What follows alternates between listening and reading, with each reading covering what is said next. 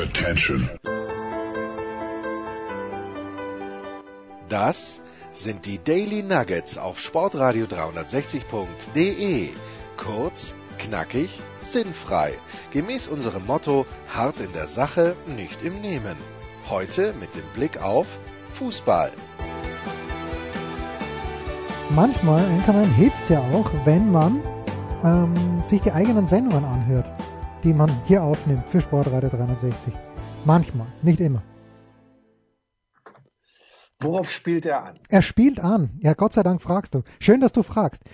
Ähm, ganz zu Beginn seiner Musikradio 360 Ära, Karriere möchte ich sagen, hat Andreas Renner mit Aljoscha Pause gesprochen, wer sich erinnern kann. Aljoscha Pause hat ähm, diesen Film über Thomas Bräuch gedreht, Name natürlich vergessen, also Titel vergessen von meiner Seite aus. Er hat äh, gedreht Being Mario Götze und er hat aber eben auch Wie ein Fremder eine Dokumentation gedreht und die wird seit zwei, drei Wochen, vielleicht sind es auch schon vier Wochen, auf Netflix beworben. Und ich habe mir die angeschaut, Markus. Ich sag dir, wie es ist. Und ich kann es nur, ja, ich kann es nur weiterempfehlen. Aber, bevor du jetzt sagst, dann tu das doch, ich tue es hiermit. Aber ich stelle halt fest, und Andreas Renner wird es nur bestätigen und du vielleicht auch, ich habe keine Ahnung von Musik. Null. Zero. Und das meine ich jetzt nicht im Sinne von, dass ich viel zu wenig Bands kenne, aber mir ist es ein großes Rätsel. Ich, ich sehe, wie ein, wie ein Musikstück entsteht. Ja, ich sehe es, aber ich traue mir zu, ein schlechtes, aber immerhin ein Drehbuch zu schreiben. Ich traue mir aber nicht zu, zu keinem, zu keiner Sekunde ein Musikstück zu schreiben. Sei es jetzt von den Lyrics her und schon gar nicht von der Melodie her. Verstehst du, was ich meine, Enkermann? Ja, da sitzen wir durchaus in einem Boot. Ja, ich brauche. So, so, so ungern oder so, so, so, so, äh, so unschön ich diesen Zustand empfinde, aber da sitzen wir gemeinsam. Meiner, aber was ich noch sagen wollte, Aljoscha Pause, bekannteste Werke, sicherlich Trainer. Ja, stimmt, ähm, stimmt, stimmt. Damals, ja. Jürgen Klopp. Äh, äh, einige, einige Trainer, wie auch eben äh, Klopp zum Beispiel, äh, be begleitet hat. Und äh, Tom Mitsizou, das ist, glaube ich, so sein, sein erstes. Das meinte ich ja mit Thomas Stück. Bräuch. Mir ist nur der, der Name des, äh, des Machwerks nicht eingefallen. Des Machwerks. Machwerk, Machwerk ist schon so ein bisschen, ja, ein bisschen negativ, negativ besetzt. Notiert, ja. wie wir sagen. Ja. Na gut, also äh, jedenfalls auf Netflix wie ein Fremder und ich kannte ja, also Renners und Aljoscha haben das in, in der Sendung öfter mal gesagt. Roland Meyer de Voltaire, der eben ganz früh mit seiner Band, wohl Achtung, Spoiler Alert, Voltaire, irgendwie hieß es immer, das sind die deutschen Radiohead. Und das war wohl als Kompliment gemeint. Kannst du, ich, was, was müsste ich von Radiohead kennen? Oder was hat Radiohead getan, um, um diesen Legendenstatus zu erreichen? Ähm, du weißt ja, mit, mit Titeln und Namen habe ich es nicht so. Radiohead finde ich grundsätzlich top. Ja. Also ich, ich finde, es ist eine sehr gute Band, tatsächlich ähm, die ich, ähm, warte, jetzt muss ich ganz kurz nachschauen, welche, welche Stücke, aber jetzt finde ich das natürlich auf die Schnelle nicht, welche Stücke ich oder man von ihnen kennt und, und gehört haben muss. Aber ich glaube übrigens auch, dass von Radiohead auch ein Stück ist, aber, aber da bewege ich mich nicht nur auf ganz dünnem Eis, ich glaube, da ist, da ist nur reines Wasser unter mir. also so im, im flüssigen Zustand natürlich. Ja, ja, er geht über Wasser. Ähm, aber wenn mich nicht alles täuscht, äh, gibt es von Radiohead ein Stück, das ist so kompliziert, dass sie einmal bei einem Konzert dieses Stück nicht spielen konnten, weil äh, ich glaube, der Sänger, der auch gleichzeitig am Klavier saß, ähm, den Einsatz nicht gefunden hat zu Beginn. Und dann hat sogar der, der Bassist obwohl der eigentlich da noch nicht anfängt, hat sogar angefangen, den Rhythmus ihm zu spielen, um ihm eine Hilfe zu geben. Aber das muss so kompliziert sein. Ich habe da auch mal ein, ein Video darüber gesehen. Es mag eine andere Band sein. Ich bin mir da jetzt nicht ganz sicher. Das ist immer dieses berühmte, noch nicht mal halbes, Viertelwissen vielleicht sogar eher. Äh, das war so super interessant, weil sie da erklärt ja, haben, wie kompliziert dieses Stück aufgebaut ist. Und eigentlich nimmt man das so, wenn man es hört, gar nicht wahr, bis eben zu dem Moment, ähm, jetzt bin ich aber natürlich, wenn ich ähm, gerade jetzt von Radiohead dir ein Stück nennen müsste, auch wenn's, auch wenn ich die, die Stimme des, des Sängers Die Stimme des Herrn, die Stimme des Herrn, dachte ich, kommt jetzt. Die Stimme des Herrn. Nein, äh, so ist schon jetzt gerade im, im, Ohr. Ach, Creep. Creep ist doch natürlich von denen, ne? zum Beispiel. Ähm, ähm, Im Ohr habe, ähm, kann, ich, kann ich sonst, tue ich mich sonst gerade ganz schwer, dir ähm, Songs von ihnen zu nennen, aber Creep wäre sicherlich einer, den man, den man wahrscheinlich, also den du auch kennst und du ihn jetzt hören würdest. Ja, okay, na bitte. Also Radiohead und Voltaire. High and Dry. High and Dry ja, kennt man. Okay, ja, gut, gut. Jetzt, jetzt dämmert's langsam, wer ich bin. Erstens schreibt uns bitte, falls diese nämliche Band mit diesem sehr, sehr schwierigen Stück nicht Radiohead war. Aber um nochmal zurückzukommen auf Wie ein Fremder, läuft auf Netflix. Es sind fünf sehr unterschiedlich lange Episoden. Ähm, die erste dauert ein bisschen über 50 Minuten, dann gibt's ein paar kürzere, aber es ist auf jeden Fall sehenswert, fand ich, finde ich, weil ich natürlich solche Leute auch bewundere, die einfach eine Idee haben für eine Melodie und das finde ich ja das Spannende an der Musik, dass die Musik müsste eigentlich ausgereizt sein. Ich glaube, wir sprachen schon drüber, weil es nur so viele Noten gibt und die Kombination von diesen Noten, alles muss schon mal da gewesen sein, aber es gibt dann eben doch wieder neue Dinge und dann schaue ich mir das an und schon langsam groove ich mich so richtig ein und denke mir, wie ich es halt manchmal so dämlich mache, okay, ich möchte ein kleines bisschen mehr wissen. Und welchen Fehler mache ich dann, Markus?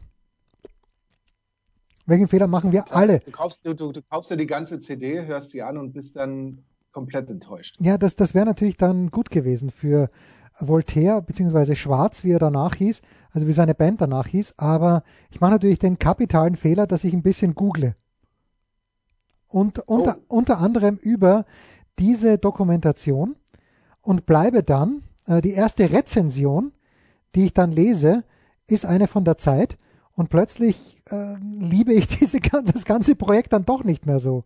Das ist schon komisch. Also ich habe wirklich mal mit da reingefuchst und der, der Roland war mir unfassbar sympathisch, weil er, ja, weil er einfach ein Genius ist, der, der auch am Hungertuch genagt hat. Eine Zeit lang. Aber nachdem ich die Rezension gelesen habe, habe ich gedacht, aha, da sind vielleicht schon ein paar valide Kritikpunkte drinnen, die ich dann. In nach, welche Richtung? Naja, auch wie, wie das Ende dann, ich möchte nicht zu viel spoilern, aber wie das Ende dann umgedeutet wird in einen Erfolg und äh, de, der Zeitredakteur hat da nicht zwingend einen Erfolg drin gesehen, so wie das Ende zum Beispiel war. Und er meinte eben auch, naja, okay, äh, solche Leute wie, also Roland Meyer de Voltaire wird da in dieser Dokumentation vielleicht mit Recht, das kann ich nicht beurteilen, aber dargestellt, wie die größte Erfindung sei rückwärts laufendem Wasser. Und der Zeitredakteur meinte aber, naja, äh, solche Sänger, solche Künstler gäbe es in Deutschland zuhauf. Das kann ich überhaupt nicht beurteilen. Aber ja, wenn es denn so wäre, ich weiß es nicht, bin ja kein Musikredakteur. Aber schaut es euch trotzdem an, weil ich finde, es ist wirklich stark gemacht und vor allen Dingen, es geht im Jahre 2014 los, wenn er nicht sogar schon frühere Bilder hat. Und das zeugt natürlich dann von einem, von einem gewissen Weitblick. Also 2014 geht, glaube ich, der dokumentarische Teil los. Die älteren Aufnahmen, die sind dann noch von Voltaire. Äh, es ist quasi ein Sehtipp für euch jetzt im Lockdown, den wir angeblich haben. Ja. Äh, Nochmal, und wo, wo kann ich sehen? Auf Netflix. Auf welcher Plattform? Auf, auf, auf Netflix. Wie ein Fremder von Aljoscha Pause. Ah, schön, Markus. Wie, wie, wie hast du, wie, wie verfolgst du das, äh, die Stimmenauszählung in Pennsylvania? Ähm, also A, äh, habe ich mit großer Irritation verfolgt, dass ähm, ich bin da ja äh, in der Nacht nach Hause gefahren, weil ich da ja Champions League gemacht habe und dann verfolge ich B5 aktuell, höre ich dann eben so rein und dann sagen sie so, jetzt gehen sie nicht in die lange Radionacht, ähm, wie sie es sonst machen, wo alle Funkhäuser sich zusammenschließen, sondern der BR macht da eine extra Wahlnacht ähm, und schaltet immer wieder zu Korrespondenten und hat dies und das und dann äh, merkt man ja auch im Fernsehen, haben sie alle für die Radio oder für Fernsehnacht und live und wir sind dort. Es war doch schon immer klar, dass diese Wahl, dass wir am Ende dieser Wahlnacht kein Ergebnis haben werden. Wozu macht man das? Um Ressourcen zu verschwenden. Ja, absolut. Und vor allem auch da habe ich mir gedacht, warum muss der Bayerische Rundfunk eine Extrasendung machen? Warum machen sie da nicht im Rahmen der ADAC, ARD Radionacht dann ähm, eine, ein, so eine Schalte eben rüber und berichten über die Wahl, dass man grundsätzlich berichtet und dass man vielleicht sagt, okay, das sind die ersten Trends und so. Alles wunderbar, aber äh, ich, ich finde auch, grundsätzlich natürlich ist diese Wahl wichtig, da haben wir uns auch schon drüber unterhalten, aber es ist jetzt nicht der Grund, dass ich so einen Hype machen muss, gerade um die erste Nacht. Das zeigt eher, dass man keine Ahnung hat, wenn man da wirklich denkt, ähm, wir haben dann irgendwann morgens früh um 5.17 Uhr, ähm, weil alle Wahllokale zu sind, ist jetzt eine fiktive Zeit natürlich, aber zu irgendeinem Zeitpunkt, wo alle Wahllokale zu sind, wie es in Deutschland ja auch wäre, haben wir verlässliche Hochrechnungen. Ja, ja. Dann, ändert, dann ändert sich vielleicht noch hier ein Prozentpunkt und da. Aber das hast du ja in Amerika nicht. Das ist ja was, das ist, machen wir uns nichts vor, das ist noch nicht mal dritte Weltstandard, wie diese Wahlen ablaufen. Und insofern war das tatsächlich, wie du sagst, komplette Verschwendung von Ressourcen, dass dann ARD und ZDF jeweils eigene Programme machen müssen, dass das alle äh, Privaten oder viele Privaten aufgreifen, für mich völlig unverständlich. Aber sonst, um auf deine eigentliche Frage zurückzukommen, ich glaube, es reicht ja im Moment, wenn man, äh, wenn, wenn man das alle, so alle acht Stunden mal nachschaut, ja. Ja, bestenfalls, weil ich habe jetzt einen Tweet gelesen, den, den äh, Jerry Kay ähm, retweetet hat. Ich weiß nicht, ob du ihn auch gesehen hast. Da muss ich jetzt glatt nochmal ähm, hinsuchen hier. Und zwar ähm, von, ich weiß nicht, wie man es ausspricht, Allegheny County in Pennsylvania. Allegheny. Allegheny County. Allegheny. Oh, Allegheny. Ja. Ähm, da sind immer noch 35.413 ähm, äh, Briefwahlzettel ähm, noch nicht ausgewertet, aber die Mitarbeiter dieses Wahlkomitees quasi nehmen äh, heute sich den Tag frei, um Administrative Work zu, zu erledigen. Also sagen wir mal Verwaltungsarbeit, oder? So, ja, oder sich freizunehmen, ja, ja. Oder einfach nur vielleicht mhm. auch zu Hause mal aufzuräumen oder sowas, kann natürlich auch sein. Und werden dann erst am Freitag wieder das Auszählen weiterführen. Ich, und dann in Anführungszeichen, ich bekomme keine Antwort, warum das so ist, sagt Bethany Hallam, ein Mitglied des äh, County Elections Board, also der, der des Bezirkswahlkomitees äh, vielleicht oder so, oder? Stark. Dein, deine also englische Kenntnisse hätte ich gern. Ja, ich bin, bin ganz nein, bei dir. Ich, sag, nein, ich, ich frage dich ja, das ist ja nur so ins, ins Blaue übersetzt. Da, und da fragst du dich natürlich auch, wenn dann so etwas tatsächlich stimmt, da geht es noch um 35.000 Zettel, aber dann nimmt man sich halt den Tag frei und dann geht es erst am Freitag weiter. Ja, dann wundert man sich auch nicht, dass, dass da nichts vorwärts geht. Und äh, die, die ähm, Frage von manchen war dann, oder ist tatsächlich, oder die, das Gerücht, dass halt vielleicht eben da auch so eine Anweisung kommt aus von republikanischer Seite nach dem Motto, wir müssen Zeit gewinnen und ähm, aber man weiß nicht, ob das so ist. Aber das es ist bestenfalls Bananenrepublik-Niveau unterm ja. Strich. Ich, ich glaube, ich glaub, man weiß, dass es so ist. Aber das. Äh, aber, wie, aber wie verfolgst du es? Also sehr viele. Naja, das, äh, wenn, wenn ich höre. Keine, dass, ich habe keine Wahl-Sondersendung gesehen. Sonst. Ja, ich auch nicht, aber wenn ich lese, dass äh, in Florida so viele zigtausend äh, Briefwahlstimmen durch, de, durch das US Postal Service nicht, nicht geliefert wurden, das ist doch eine Farce, das ist Bananenrepublik, wie du sagst. Ja, es ist, es ist einfach, es ist traurig und wenn ich dann, äh, dann heute nur ganz kurz mal gesehen in der Halbzeit des äh, DHB, des Länderspiels Deutschland gegen Bosnien-Herzegowina, war so ein Heute Express heißt, glaube ich, im ZDF. Und dann ist der Sohn von Trump da, Eric Trump, und sagt, naja, die einzige Chance, äh, wie sie gegen uns gewinnen können, ist Wahlbetrug. Da muss ich sagen, das, lass mich bitte in Ruhe. Geh, geh, leg dich bitte irgendwo hin und lass mich in Ruhe. Oder ich, ich kümmere mich einfach nicht mehr drum. Es ist, es ist so anstrengend mit dieser ganzen Mischpoke von Trump. Es ist wirklich, nee.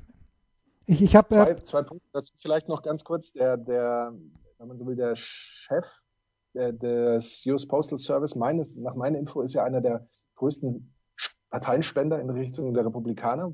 Also da kann, kann man dann schon auch zu gewissen Schlüssen möglicherweise kommen. Und das, das passt doch alles ins Bild, die von Anfang an über Betrug zu reden und aufzurufen, hört jetzt auf, hier auszuzählen und dies und das. Das schürt ja nur genau das, was ich tatsächlich befürchte, dass dann am Ende, wenn das Ergebnis rauskommt, eben eine brutale Unruhe im, im Volk sein wird und das mit Sicherheit nichts ist, was komplett friedlich über die Bühne geht. Also ich bleibe da leider nach wie vor ähm, dabei. Ja. On a lighter note, Let's get back to, ja, let's Absolut. get back to, warum hast du Champions League dir angeschaut? Was, was, hast du, was hast du in dieser Woche betreut, Markus? Ja, betreut habe ich diese Woche den den grandiosen, zu keinem Zeitpunkt ungefährdeten Sieg des glorreichen FC Bayern München gegen ah. den FC, gegen den FC Salzburg. Man muss ja eins ganz ehrlich sagen, das Spiel, wenn du nur das Endergebnis siehst, dann weißt du gar nichts über das Spiel. Ne? Ja, das ist korrekt, ja. Und dann den, äh, unserer, zu Zeitpunkt unserer Aufnahme den gestrigen grandiosen Sieg des ähm, FC Salzburg-Leipzig gegen ähm, Paris Saint-Germain. Ja, genau. Und darauf möchte ich ganz kurz Bezug nehmen, weil ähm, du hast es für, für Sky im Real Life dann kommentiert oder wie, wie war die? Also ich habe es live kommentiert und es läuft dann so gemäß dem Rechteabkommen nach Mitternacht. Nach Mitternacht darf Sky das Spiel dann in voller Länge zeigen. Genau, also hast du dann äh, aber nicht, äh, du hast natürlich das Originalbild, du hast das live kommentiert, live fürs Real Life, oder? Genau. Okay, genau. weil, weil ich habe es mir auf The Zone angeschaut in, in voller Länge. Also bei uns ist, äh, wer es genau wissen möchte, auf dem TV auf The Zone äh, Leipzig gegen Paris Saint-Germain gelaufen mit dem Originalkommentar Jan Platte und, Achtung, kommt gleich, und äh, auf meinem Laptop ist die Konferenz gelaufen auf Sky Go. Konferenz war in etwa 20 Sekunden schneller als der Zone, aber das kann auch an meiner Internetsverbindung gelegen haben. Aber worauf ich hinaus möchte, Sandro Wagner, großartig fand ich ihn. Also was ist großartig, aber ich fand ihn echt, echt erfrischend gut. Und äh, das war, der war eben bei der Zone mit Jan Platte am Start. Das war wirklich gut anzuhören. Ehrlicherweise. Äh, es war nicht. Ja, auf den Mund gefallen ist er auch. Ja, eh nicht, aber manchmal hat er auch, äh, hat er schon nicht zu seinem Vorteil Sachen gesagt. Aber hier fand ich echt, dass das wirklich souverän durchkommentiert war als Experte. Gut, dann irgendwann hat er mal gesagt, das wollte ich jetzt unbedingt noch sagen. Das, ja, dann hat er es halt gesagt. Aber im Großen und Ganzen war das echt stark von Sandro Wagner sage ich Respekt, weil der, der Auftakt, da haben sich, da hat der Robin, glaube ich, extra sogar Freunde hier gehabt, weil es so wahnwitzig wäre, das erste Spiel, das er jemals moderiert hat, äh, pardon, kommentiert hat als Experte. Da ähm, haben sich die Kumpels von Robin wahnsinnig was, wahnsinnig was erwartet, so war es dann gar nicht. Aber war wirklich, hat mir gut gefallen, der Sandro Wagner. Das on a lighter note. Pause und dann der Kurzpause.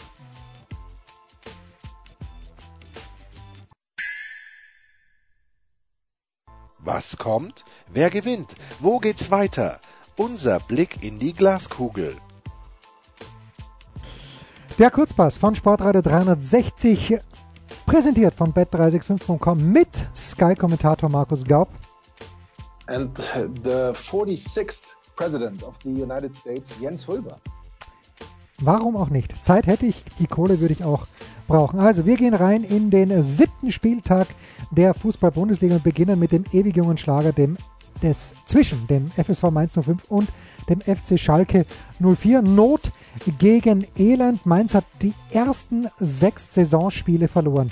Das hat zuvor nur Fortuna Düsseldorf äh, geschafft, 1991, 92. Aber die gute Nachricht ist, äh, dass die Fortuna damals am Ende der Saison nicht äh, den vorletzten und den letzten Platz. Ich habe jetzt kurz gelesen, den elften Platz, denke ich eh nicht schlecht. Aber sie sind letzter geworden, natürlich 91, 92. Allerdings ist das jetzt auch schon, äh, ich rechne mal kurz nach, knapp 30 Jahre her.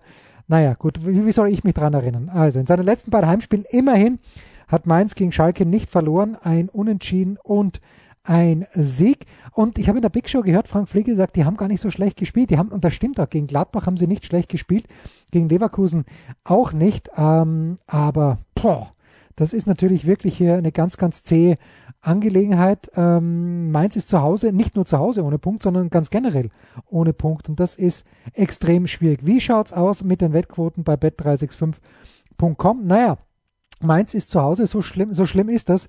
Mainz ist zu Hause Favorit mit 2,25. Äh, bei Bet365 kommt 3,4 unentschieden, 3,1 Auswärtssieg von Schalke, die immerhin, Markus, im Pokal sich tendenziell auch nicht mit rumbekleckert haben, aber immerhin gewonnen haben. Ich denke auch, dass da das Ergebnis wahrscheinlich über allem steht und das Ergebnis sieht dann ja auch sehr ja, souverän, standesgemäß aus. Was ist aber vom Spiel her, ich muss gestehen, ich habe es nicht gesehen. Nee, ich habe nur das Ergebnis gesehen, ähm, aber das war wohl. Weit, weit davon entfernt gewesen sein muss, dass es tatsächlich souverän war, weil das Spiel lange eng war und dann hat Fährmann ja auch einen Elfmeter gehalten. Ne? War, also da, da war, schon, war schon ein bisschen was drin. Und das natürlich auch noch gegen den Gegner, machen wir uns nichts vor. Der, dieser Satz muss mal kommen. Der so unterklassig ist, dass du natürlich gewinnen musst, aber selbst da hätten es die Schalker fast verbockt. Also wenn du sagst, die Mainzer ohne Punkt, dann sind die Schalker mehr oder weniger ohne Komma, weil sie ja, wie wir alle wissen, seit 22 Bundesligaspielen, seit dem 17. Januar gegen Gladbach äh, auf einen Sieg warten. Immerhin gab es acht äh, Unentschieden in dieser Zeit, das ist schon mal nicht schlecht. Ähm, was, die, was den Schalkern Mut macht, ist, dass sie im Schnitt gegen Mainz nur 0,8 Gegentore pro Spiel kassieren. Das das ist eine überragende ähm, Statistik.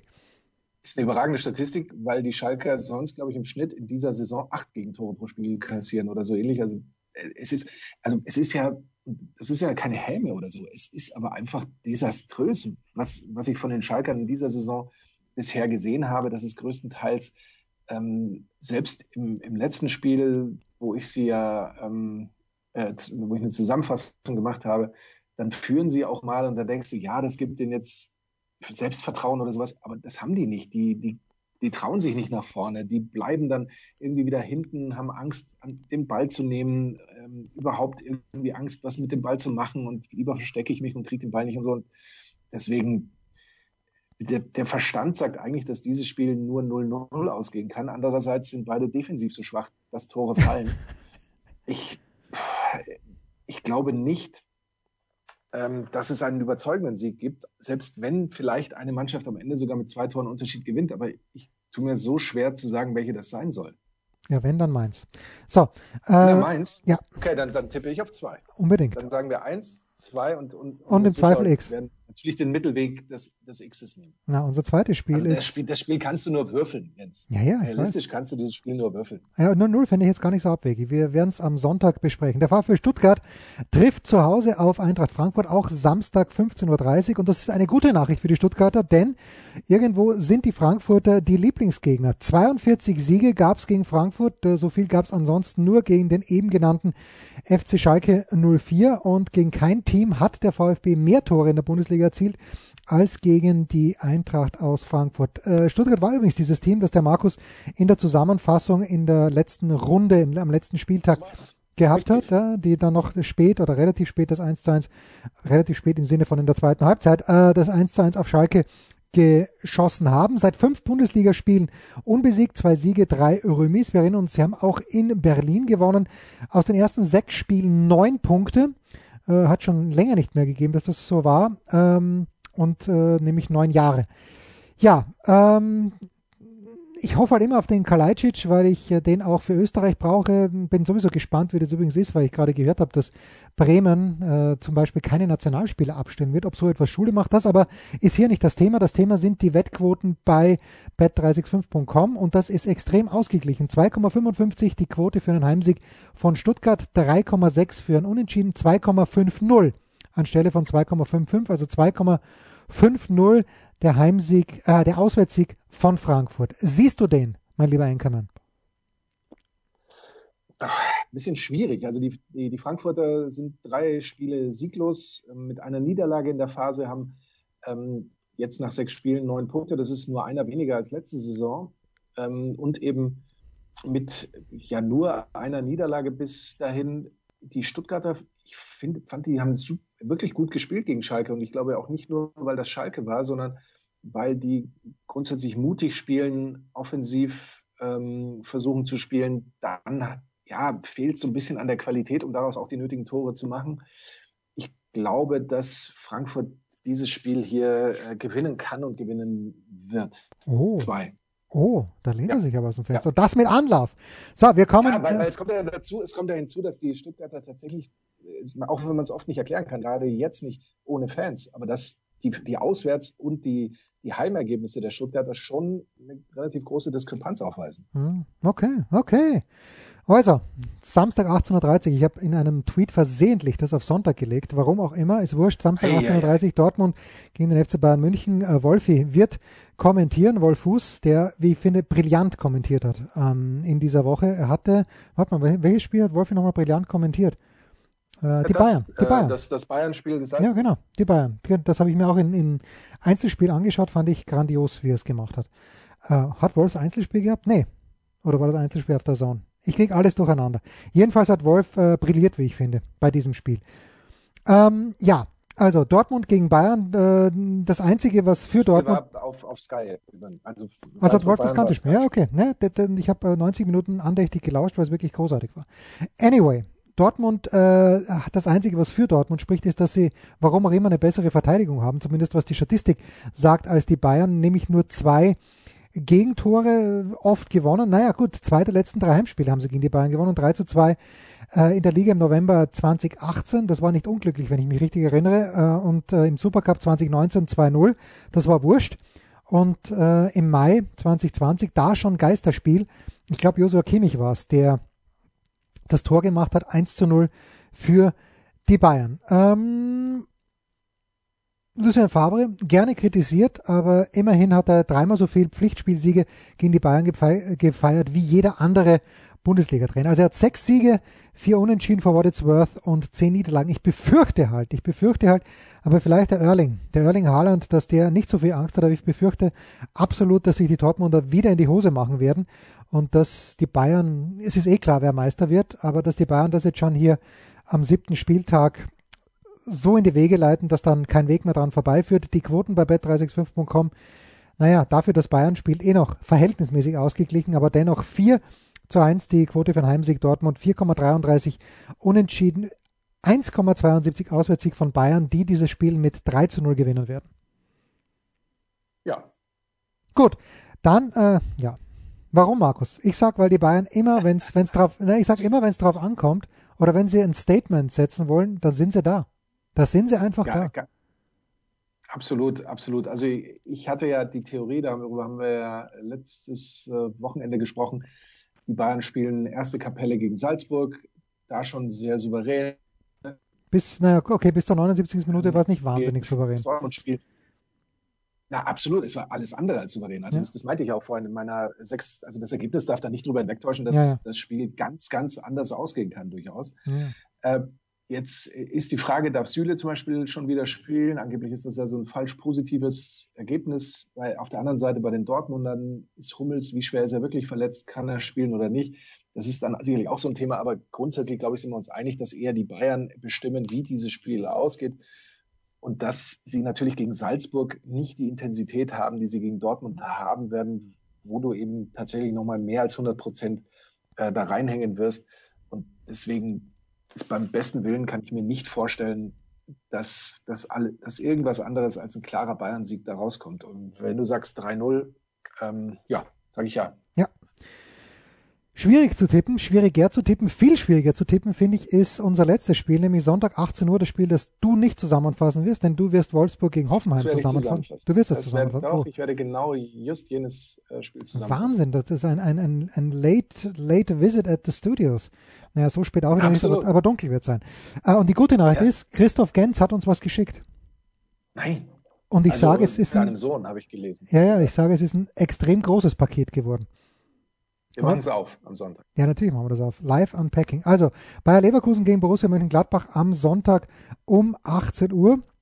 Äh, alle, alle feiern im Moment natürlich völlig zu Recht äh, die Gladbacher. Dazu wirst du das was sagen, du dann was sagen. Aber das ist ein echter Bundesliga-Klassiker. Weil mir immer sagt Leverkusen, naja, komm, Leverkusen. Aber Leverkusen gegen Gladbach 76 Ligaspiele haben sie, äh, haben sie schon gegeneinander bestritten. Ähm, nach dem sechsten Spieltag, und ich glaube, das hat irgendjemand durcheinander gebracht, nach dem sechsten Spieltag äh, Leverkusen neben Wolfsburg das einzige Bundesliga-Team ohne Niederlage und hat außerdem die letzten drei Bundesligaspiele gewonnen. Und eine, ich weiß gar nicht, was gegen Leverkusen sprechen könnte. Ich habe keine Ahnung, wie es im Moment steht. Die spielen gerade in dieser sehr, verzi 1 -1. sehr, sehr verzichtbaren ähm, ähm, Europa League. Es steht Europa 1 League gegen Hapoel Beersheba.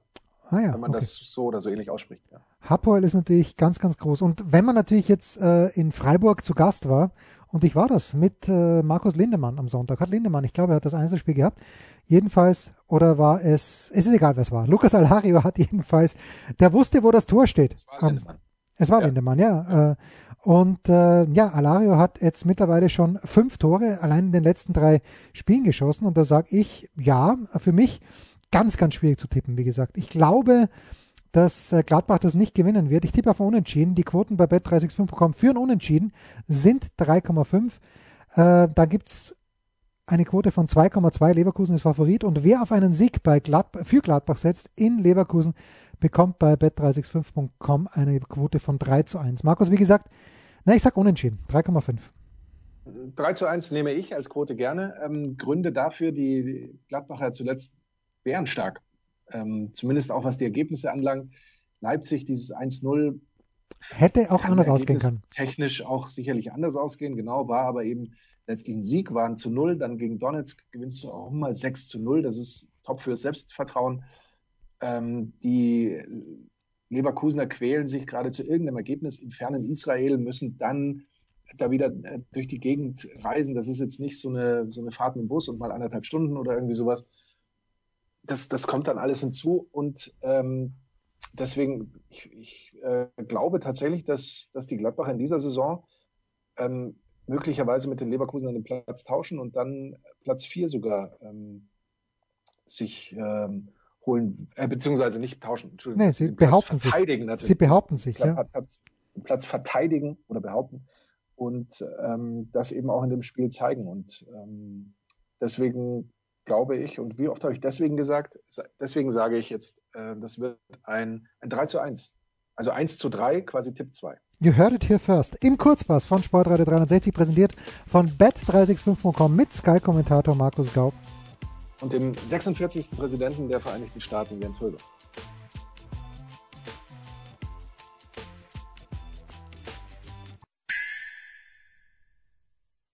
Der Passgeber, der Eigentorschütze, der King of the Road, unsere Mitarbeiter der Woche.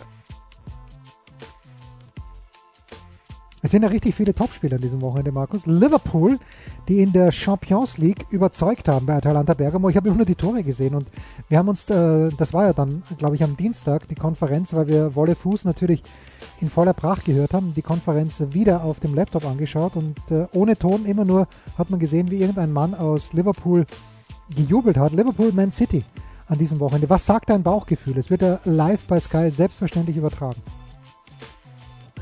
Ich wüsste nicht, wie Manchester City. Ich, ich, ich auch nicht. Ich weiß nicht, was. Also ich weiß nicht, was, was wobei gut, man, man, könnte da schon so ein paar Gründe finden und sowas, aber Manchester City ist nicht stark, äh, um es mal äh, auf einen Nenner zu bringen. Und dann klar kann bei Liverpool jetzt möglicherweise eben zwei wichtige Verteidiger sogar fehlen und so weiter, aber ich glaube, da ist Liverpool einfach zu stark. Also das ist für mich ein, ein relativ deutlicher Liverpool-Sieg. Ach was. Na gut, aber darum wirst ja, du dich. Würdest, hättest du jetzt gesagt, mein City-Sieg? Nee, nee. Also ich, ich habe kein Gefühl, weil ich natürlich äh, mich auf Freitagabend konzentriere, wo Southampton gegen Newcastle spielt und bei dem Sieg könnte Ralf Hasenhüttel für 14 Stunden, habe ich heute gelesen, Tabellenführer in der englischen Premier League sein. Erstmals, dass Southampton an Position 1 steht. Aber Danny Ings ist wohl schwerer verletzt und fällt auf jeden Fall für dieses Spiel wahrscheinlich noch drei, vier Wochen aus. Ja. Enkermann, was wird's am Samstag für dich geben? Kinder, heute wird's was geben. Ja, Samstag beschließe ich den Premier League Tag mit dem äh, London Derby. Oh. Zwischen äh, West Ham und Fulham. Das ist ein, äh, in Germany, in Germany we call it a Spitzenspiel. Ja, es, das schmerzt ein West Ham auf 14, West Ham auf 14, Fulham auf 17. Ja, Mainz gegen äh, Schalke. Ich, ich fand Fulham aber zuletzt gar nicht mal, gar nicht mehr so schlecht. Die haben tatsächlich gegen Ende der Transferperiode noch mal ein bisschen nachgelegt, mussten sie ja auch, weil äh, bis dahin ging ja überhaupt nichts jetzt, gut, ich weiß nicht, ob so viel mehr gegangen ist, haben sie immerhin vier Pünktchen auf dem Konto. Es wird zumindest, glaube ich, ähm, hart umkämpft und, ähm, und ein Flutlichtspiel. Was wollen wir mehr, Jens? Ja, überhaupt nichts, überhaupt nichts. Also nur, als ja. du gesagt hast, das äh, London Derby hatte ich irgendwie Arsenal gegen Tottenham mir eingeredet oder Chelsea. Es gibt ja so viele, man, ja. man, kann sich ja sehr vieles zum, London Derby ähm, und insofern, das ist auch eins. Ja. Wir freuen uns aber jetzt schon auf Sonntag, wenn der Anchorman hier zum Live-Unpacking vorbeischaut. Das waren die Daily Nuggets auf Sportradio 360.de.